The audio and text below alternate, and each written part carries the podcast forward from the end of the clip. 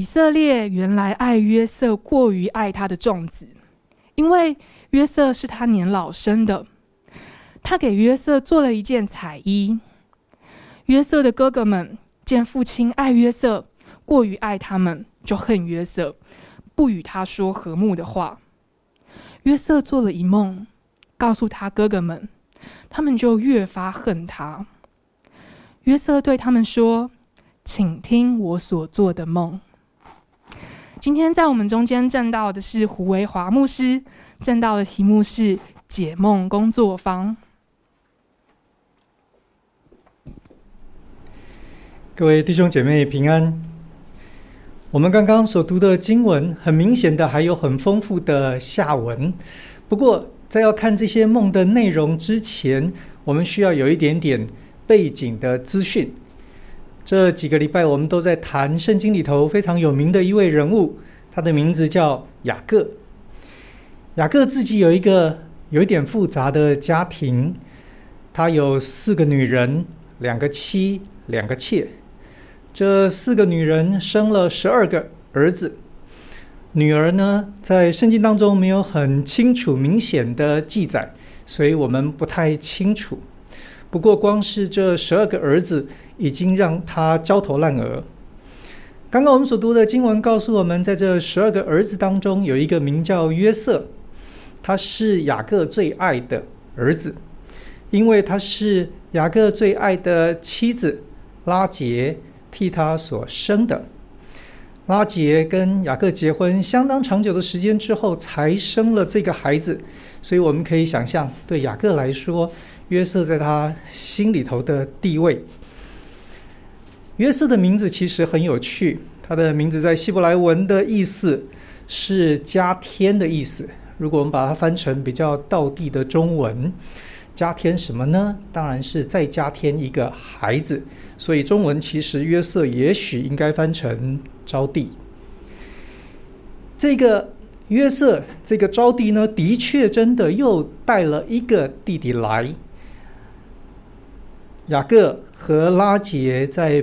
约瑟之后又生了便雅悯，不过因为在生便雅悯的时候，拉结难产而死，所以虽然都是同一个他所最爱的太太所生的孩子，我们可以想象这两个孩子约瑟跟便雅悯对于父亲雅各来说，当然有一些不一样的情感。也许对约瑟来说，那个爱更自然。更没有负担，更没有心里头很复杂的一些情愫等等。经文告诉我们，约瑟的哥哥们呢，对于父亲偏爱约瑟，非常非常的有意见。我猜，特别是在拉结死了以后，哥哥们对于父亲的偏爱约瑟。他那个感觉其实是非常复杂的，一方面可以理解父亲为什么是这样，另外一方面又觉得非常的哀怨。他们对于这个非常极端的状况，父亲预备礼物竟然可以只给约瑟一个人，其他的人都没有，心中的那个难受、怨言，甚至于苦读，也许对我们当中很多人来说不是太难想象。在这样的情况当中，当然兄弟中间的那个互动就会非常的复杂，非常的尴尬。约瑟大概也在那样子的情况当中，我想难免因为年轻的缘故。经文告诉我们，接下来的第一个梦发生的时候，他也不过十七岁而已。这么年轻的一个小男生，对于父亲特别宠爱他，希望保有这个特别好像尊贵的地位，在父亲的心目当中是一个特别萌疼爱的一个孩子。这样的身份，我猜对他来说，大概也是一个非常不愿意放弃、希望保有的状况。就在这样的情况当中，有一天，约瑟做了一个梦。做了梦之后呢，他就来告诉他的哥哥。他说：“这一天呢，我们所有的人，我们都在田里头工作。做什么呢？那是收割的季节，我们捆禾稼。发生了什么事呢？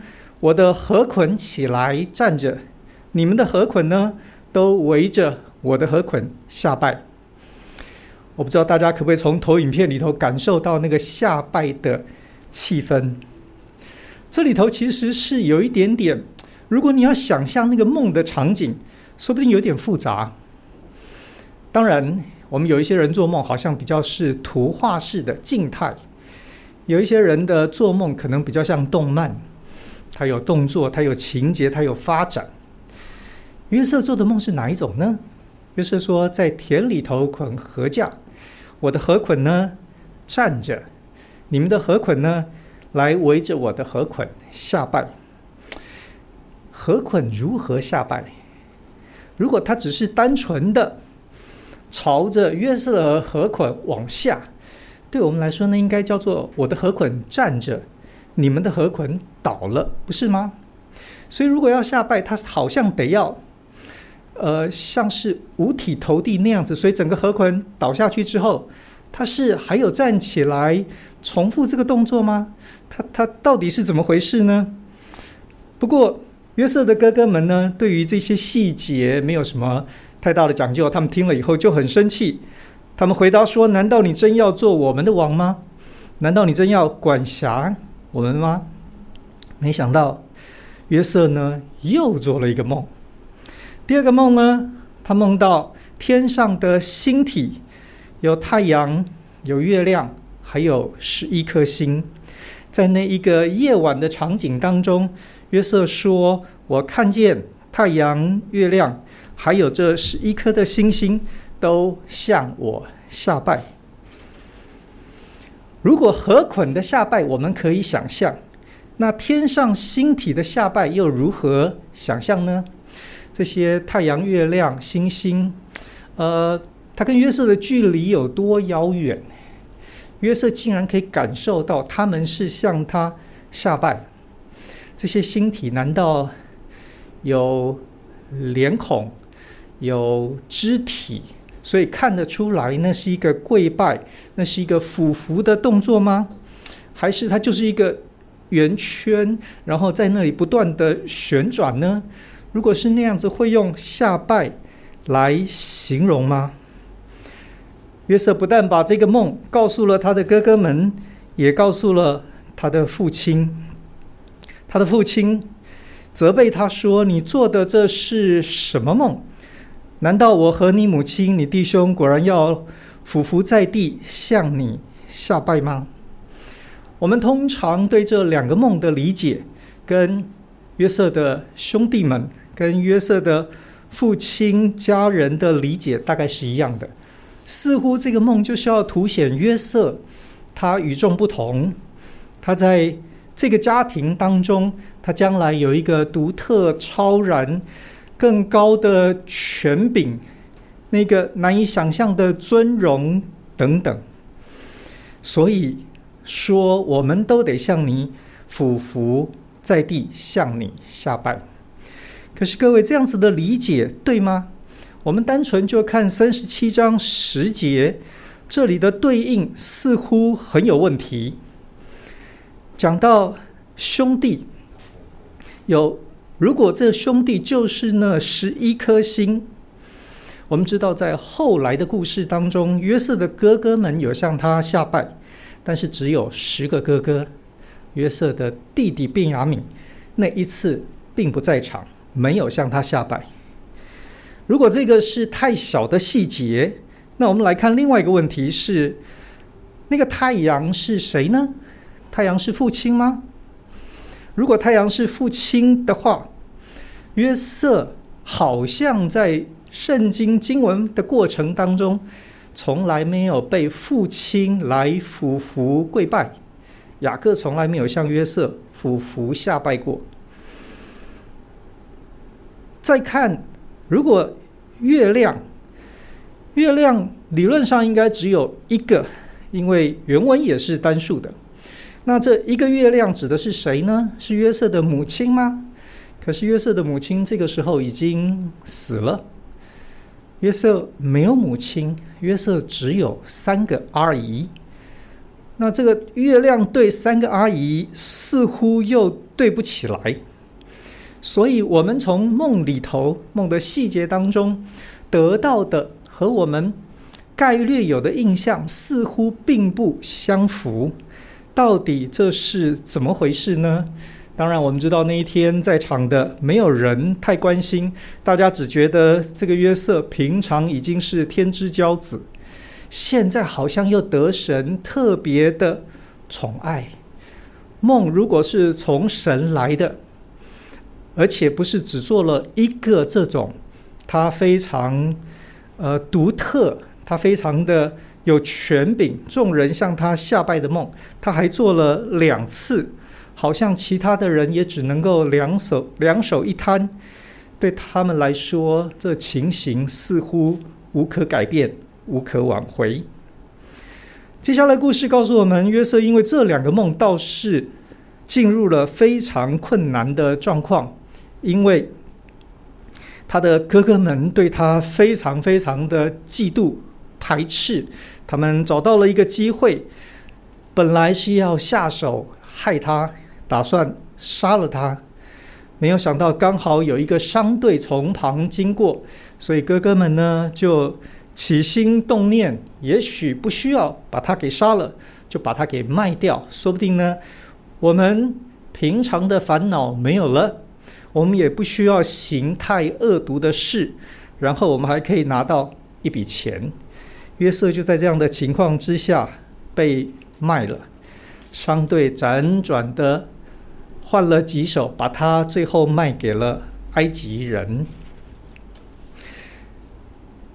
对约瑟来说，这两个梦显然是非常大的问题，因为梦里头所说的，他应该是一个非常尊贵的人物，他应该拥有极大的权柄和尊荣。没有想到，他的命运呢，却非常非常的凄惨。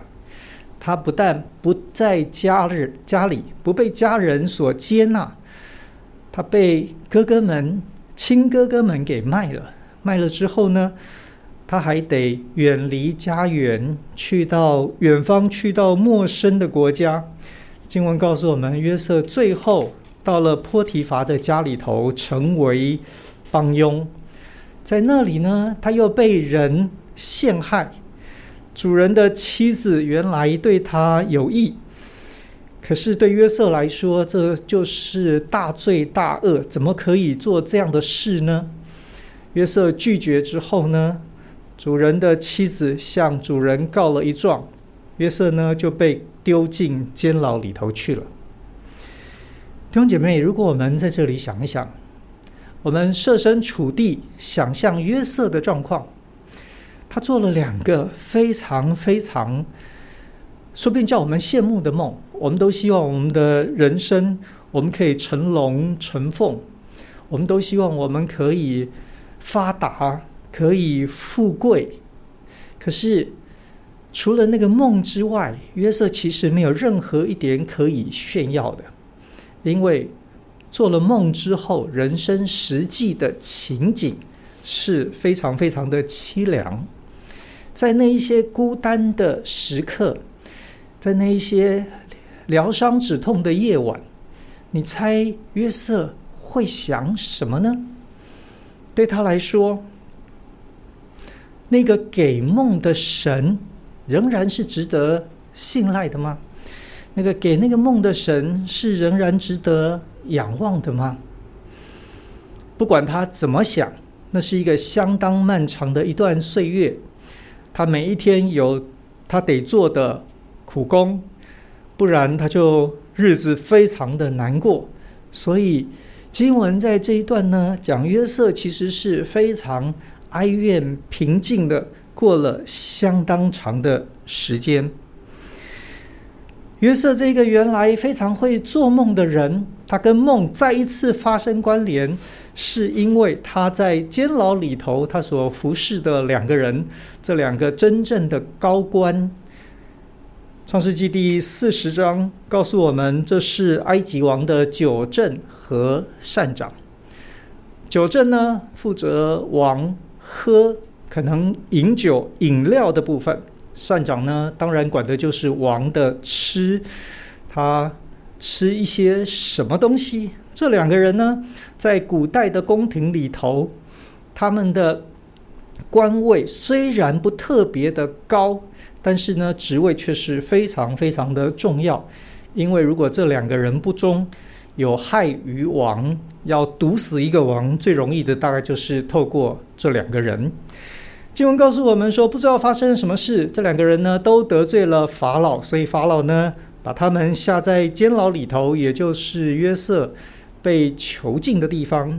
约瑟呢就成为这两个人的侍从，他就服侍这两个人。有一天，约瑟进去发现这两个人都非常的愁眉苦脸，他就问这两个人说：“到底发生了什么事？”久正说：“他做了一个梦。”他做了什么梦呢？他说：“我梦见在我面前有一棵葡萄树，树上有三根枝子，发了芽，开了花。上头的花呢，还结果成熟。法老的杯在我手中，我就拿葡萄挤汁在法老的杯里头，然后把杯子递在法老的手中。”这是九正所做的梦。约瑟一听，哎呀，这个梦呢很简单，这个梦就是三天之内，法老会提你出监，官复原职。原来不管他为什么事情对你不开心，现在放心好了，三天只要再忍耐三天，三天之后呢，你又会像原来那样子的被法老重视信任。约瑟在这里还补了一句话，说：“要麻烦你，你出去之后，当法老重新宠爱你的时候，请你务必记得我在这里，请你呢提说我，让我也可以离开这个悲惨的地方。”我们可以想象，在那里，九正当然是拍胸脯的保证。善长一听，觉得：“哎呀，这个梦解得好。”善长说呢：“我也做了一个梦，哎。”做了什么梦呢？他说，在梦中，我看见我的头顶上面呢有三筐的白饼，最上面的筐子里头有为法老烤的各式各样的食物，然后呢有飞鸟来吃我头上筐子里头的食物。约瑟说：“你的梦也很简单，三天之后呢，法老一定会砍你的头，把你挂在木头上。”会有飞鸟来吃你身上的肉。弟兄姐妹，我们看这些经文，不晓得我们会不会很羡慕约瑟，觉得这个人不但会做梦，他还很会解梦，好厉害哦！为什么可以这么了解做梦和解梦呢？这个人真的有特别的智慧、聪明，好像神神圣的灵性真的在这个人的心中。可是，真的是这样吗？我倒不是要说约瑟可能在灵性或智慧聪明的部分不好，我只是觉得也许解这个梦并不需要太多的学问，太复杂的技巧。我们仔细看一下经文里头所说的，经文告诉我们，九正所讲的。葡萄树上三根枝子发芽开花结果，挤汁在法老的杯中，递在法老手中。弟兄姐妹，这个梦你不把它解成官复原职，你要解成什么呢？他是酒正哎，他负责王喝的东西，他做了一个梦。这个葡萄发芽开花结果成熟，还成熟喽，没有任何一点点的瑕疵。没有任何一点细节上面的问题或困难，几只递杯，法老享用他的葡萄汁，所以久正是官复原职，这有什么困难？我猜你要把它解释成另外其他的可能性，那才真正是智慧聪明呢。对于善长来说，头顶上面的这三筐的白饼，为法老烤的各样的食物。结果呢，没给法老吃，竟然在递送的过程当中，法老还没有吃到，就被飞鸟给吃了。呃，不管是禽流感，或者是我们现在这个什么新冠病毒等等的问题，即使都没有这些威胁，所有人想也知道，那飞鸟可能不太干净，这个食物受了污染，怎么可能？你让法老的食物受到污染，你还能够保住你的脑袋呢？所以约瑟在解九正跟善长这两个梦，其实只有尝试。他并不需要特别的见识。你说，不过经文至少提到三根枝子，还有三筐，三个筐子，三个枝子跟三个筐子就是三天。这个部分至少约瑟应该特别的有智慧聪明，得到神的启示，不然谁能知道呢？我们怎么晓得那个三代表的是时间呢？其实，如果我们稍微了解一点古代的历史背景，就会发现，连这个部分都不是什么特别的奥秘。古代的君王，他的生日快到了，那是普天要同庆的场景，所有各地方的官员都必须要收集，呃。珍禽异兽、山珍海味都必须要上朝进贡，都得把这些贡物献给君王来讨他的欢喜。所以三天之后是法老的生日，四十章二十节所说的，说不定一点也不是秘密。用我们今天的话讲，大概可以说，约瑟只要有看报纸、有看政论节目。大概一定知道，三天之后是法老的生日，在法老的生日的时候，他会大赦天下，那是众所皆知的事。所以，我认为约瑟在解九正跟善长这两个梦的过程里头，没有我们想象的那么的玄妙。当然。我并不是要说他没有特别的智慧聪明，我只是要告诉大家，解梦的过程不一定都是需要好像从天而来特别的祝福、恩典、启示才有可能。它有很多时候是我们所知道的尝试推理这样子的概念。虽然约瑟在这里成功的解梦了。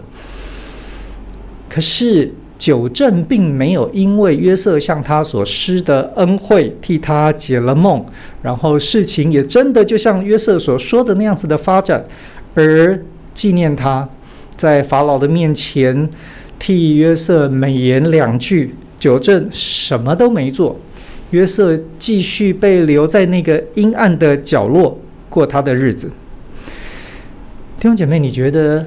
约瑟这个时候的心情是什么？虽然这两个梦的发展成功的解了梦，对约瑟来说应该是一个祝福，应该是好像人生重新开始的一个契机。可是，也许，也许神的时候仍然没有到。我猜约瑟很可能早就把把他最早做的那两个梦，那两个哥哥们的河捆向他下拜，以及太阳、月亮、星星向他下拜那两个梦，他很可能早就忘记了。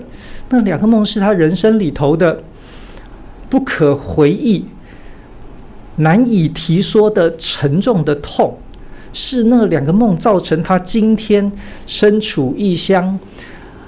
好像完全不知道什么时候才可以重见天日。可是呢，在他尝试要忘记那两个梦，神竟然这么巧妙的又用别人的梦，两个对他来说是非常简单的梦，重新帮助他建立信心，而且似乎也暗示他，梦比你想象的要复杂。也许你解别人的梦看起来很简单、很轻松，但是你的梦呢？你要不要重新想想你的梦？神没有安排在约瑟觉得他应该可以毕业的时间，约瑟一定认为自己可以提早毕业。他已经在这边相当长久的时间。不过，如果从梦的认识和理解的角度来说，神说你还需要一些时间。四十一章告诉我们，经过了两年非常长的时间，现在呢，法老做了梦了。法老做了什么梦呢？法老的第一个梦是他站在河边的时候，有七只母牛从河里头上来。这七只母牛是美好肥壮的。接下去呢，又来了七只母牛，经文说他们是丑陋，是干瘦的。这后来的七只丑陋干瘦的母牛呢，却把前面美好肥壮的七只母牛呢给吃掉了。吃掉以后呢，自己好像毫无改变。法老做了第一个梦之后呢，又睡了。睡了之后，没想到他又做了一个梦。第二个梦，他梦见一颗麦子长了七个穗子，肥大佳美的穗子。在这个肥大佳美的穗子之后呢，又有七个细弱、被风吹得干干扁扁的七个穗子。这被东风吹焦了的七个穗子呢，吃掉了前面肥大佳美的穗子。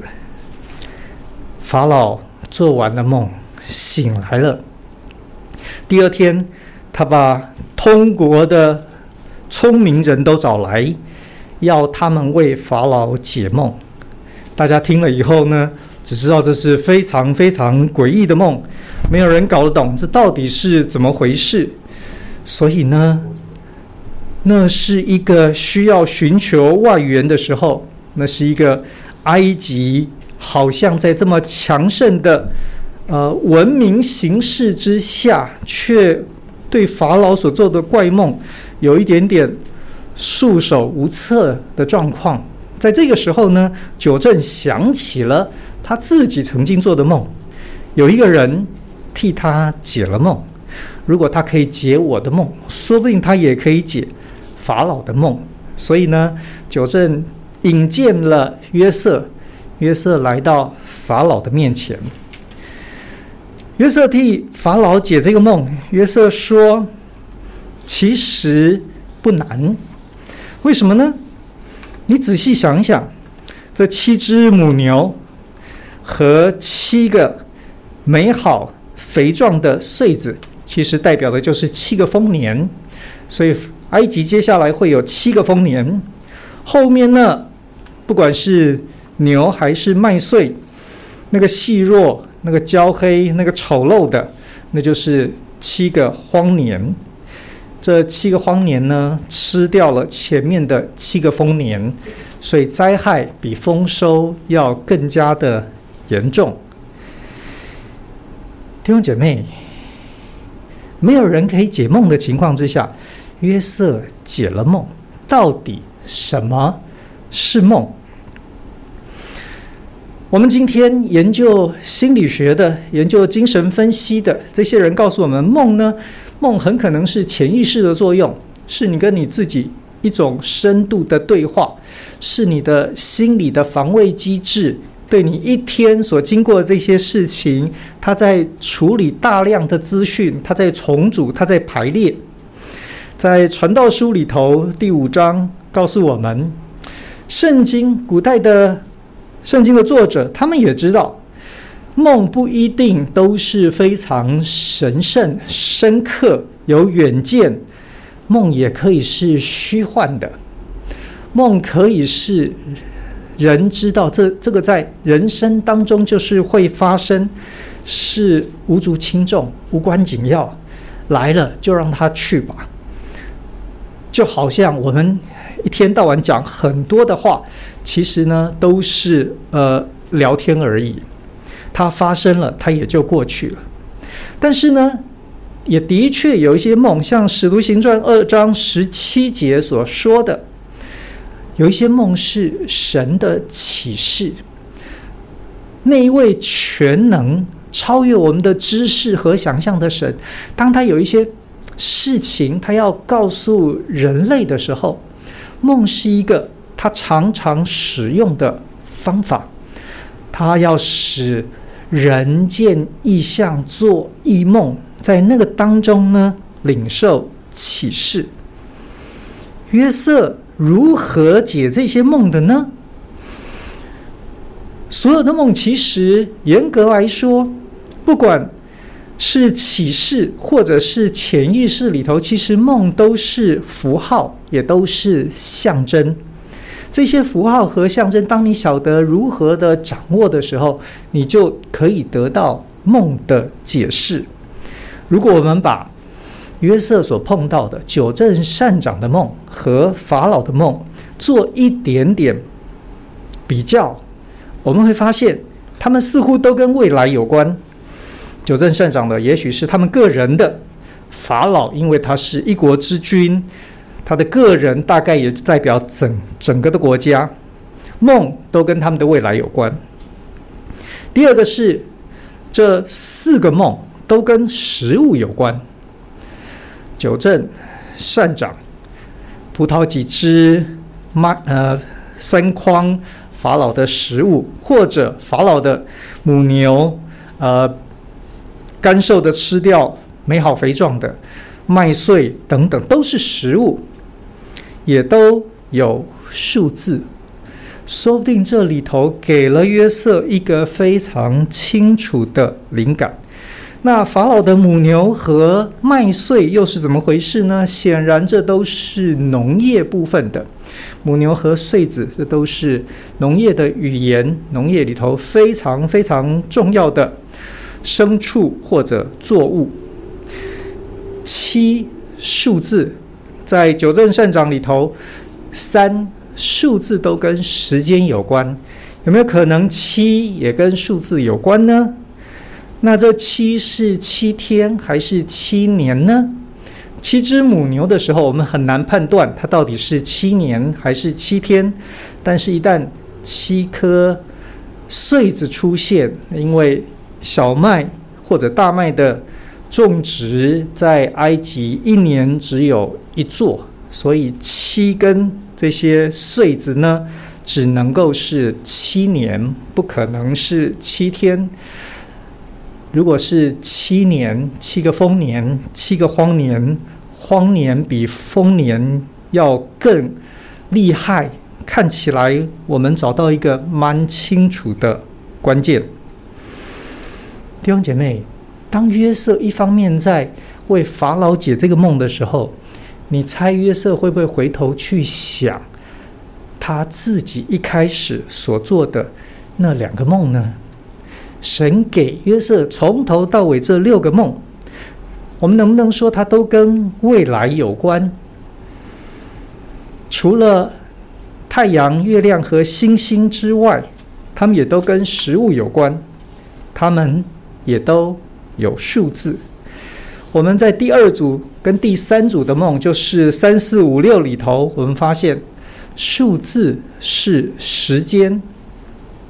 在约瑟所做的第一个梦里头没有数字，只有讲到哥哥们的禾捆向他的下拜，几个哥哥在那里，没有人知道。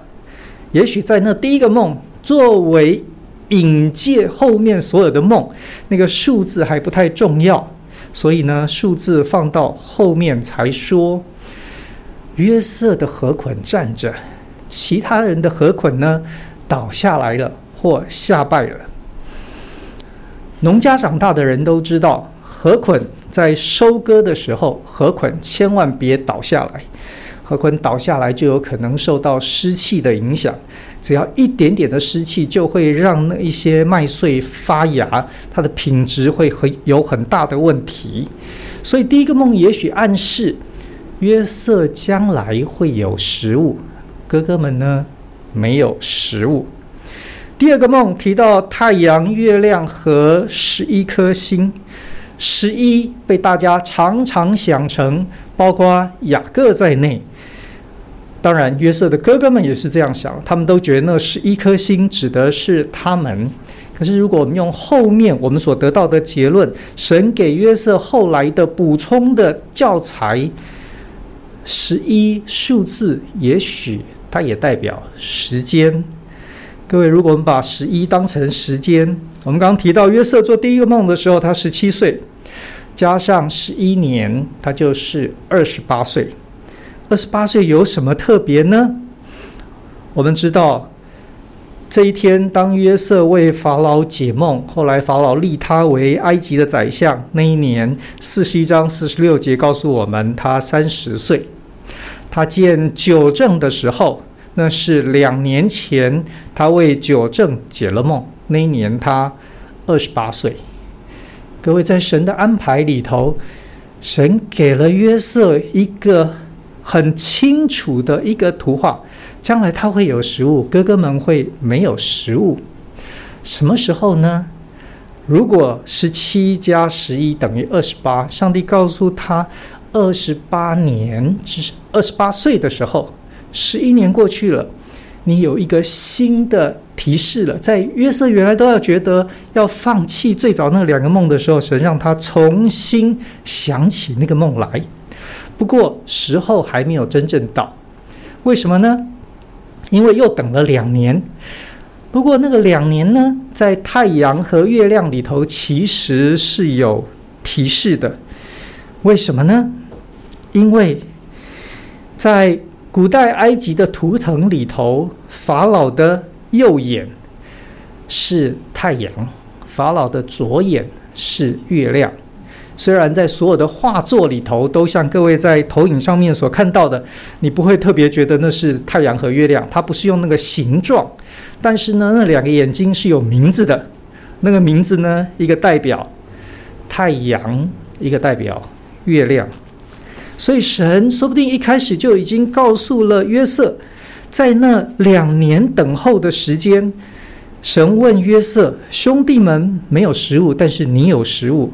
问题是你愿意分享吗？你愿意供应吗？经过了这么多年非常辛苦惨淡的人生，约瑟会愿意吗？约瑟可能想了相当长的时间，神给了他两年的时间来预备。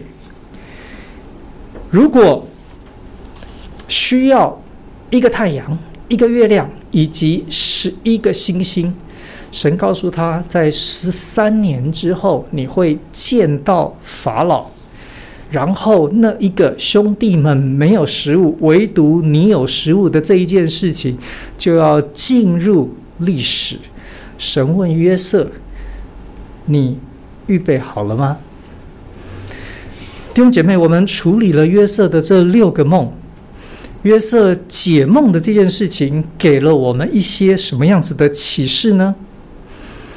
讲到启示这回事，我不晓得我们多少人很羡慕约瑟，能够明白别人不明白的事，人生可以一帆风顺，可以一人之下万人之上。如果我们也可以像约瑟一样做个梦，我们就知道那个狗狗币会怎么回事，股市何时可以进出，那不是太好了吗？可是。我们发现，在三四五六里头，都不是神特别的显现，没有天使的帮助和提点，是约瑟从他的尝试观察，从他的智慧聪明里头，从生活的环境里头开始去明白神所要做的事，从这当中说不定。我们可以得到相当程度的安慰。对于我们来说，特别是最近这一两个礼拜疫情的紧张，不管是确诊数目的上升，死亡人数的出人意外的高，我我们开始很多人觉得，我们对很多的事情很焦躁。我们发现很多的事情的处理不像我们所希望的那个样子，我们开始没有安全感等等。弟兄姐妹，在这样的状况之下，我们当然会向神祷告，我我们求神来掌管这个疫情，我们求神给我们平安，我们希望所有这些呃传染这些疾病死亡可以早早离我们远去。可是，一方面。我自己我也是这样祷告。另外一方面，我也觉得我们要不要想想约瑟做梦解梦的这件事情。神如何帮助约瑟呢？在诗篇一百零五篇十六到二十一节，这段经文把我们刚刚所说约瑟的生平以及那个解梦的过程做了一些的诠释。十六节说，他命饥荒降在那地上，将所倚靠粮食的全行断绝。在他们以先打发一个人去，约瑟被卖为奴仆，人用脚镣伤他的脚，他被铁链捆拘。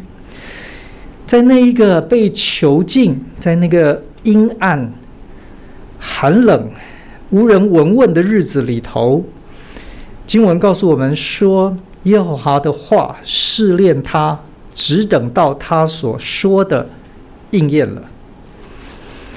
约瑟。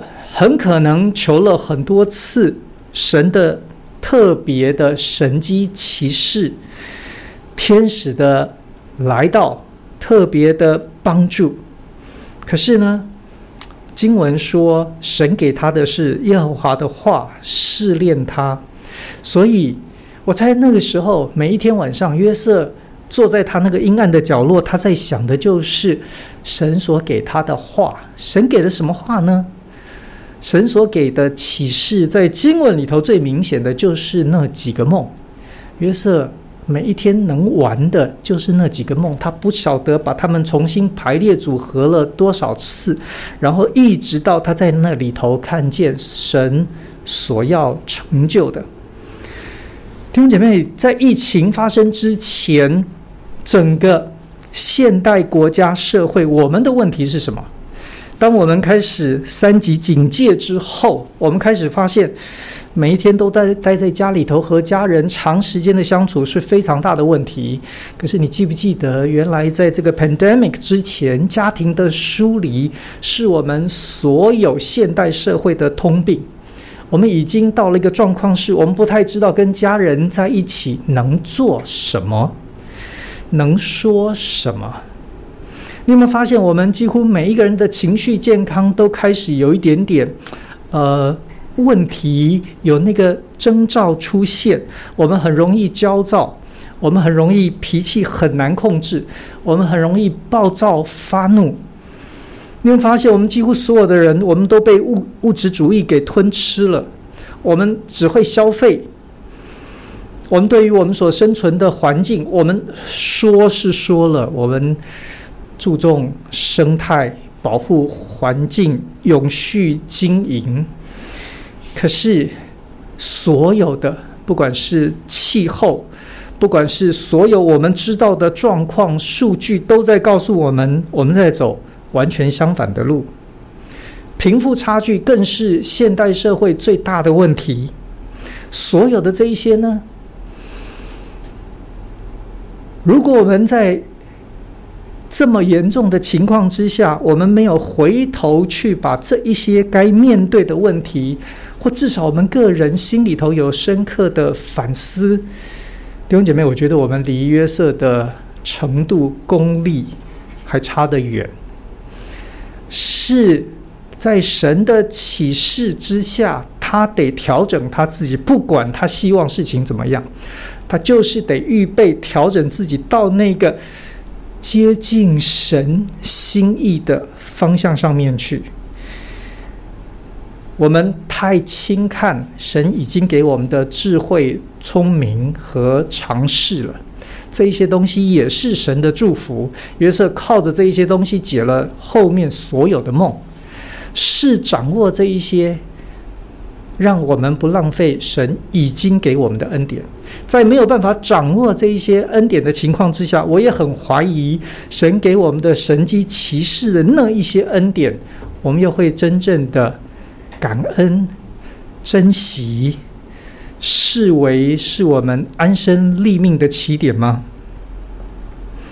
第二个，我所想到约瑟的梦给我们的启示是。我们发现约瑟在年轻的时候，他也犯了一个错。看起来那河捆并没有向他下拜，河捆只是倒了，哥哥们只是没有食物。经文后面的发展也从来没有约瑟成为埃及宰相之后，他很可很可以回家，他就颐指气使，他就发号施令，他就管辖，他就统治他的一家。可是我们发现约瑟没有，那根本就不是上帝所要成就的。也许因为兄弟太多，在那个争宠、在那个竞争性特别强的过程当中，塑造约瑟是这样子的一个心态。所以当他看见神给他的梦的时候，领受那个梦梦的时候，他就用他的欲望、用他的想象，他就来诠释了。我们是什么样子的人，我们就会产生什么样的观感。我们就会有什么样子的诠释，除非我们真的愿意除去那个以自我为中心，不然我们很难拿掉我们生命当中的盲点。除非我们真正更在意，在人生的过程当中，我们究竟是变成什么样子的人，不然我们即使领受特别的启示，它在我们的身上最后成就的不是祝福，就像约瑟一样。被卖为奴，他需要一二十年的时间被神调整反转回来。弟兄姐妹，我们也是。我求神给我们更多的神迹奇事，医治安慰，为我们开路，使我们在生命当中真正经历神是又真又活的。但是我觉得约瑟解梦这整个的故事告诉我们，这一些东西都需要成为我们的智慧、聪明、经验，成为我们的品格，成为我们的生命，不然神所做的这一切都在我们中当中白白浪费了。求神帮助我们，借着这段经文来对我们在特别的年日里头有很深刻的教训跟安慰。我们一起来祷告。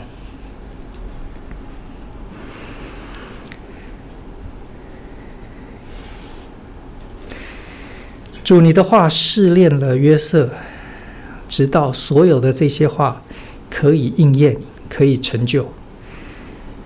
就，我们在你面前，我们求你用你的话指引我们，试炼我们，直到你所愿意的都成就在我们身上，也成就在这块土地上。这样祷告是靠耶稣基督的名，阿门。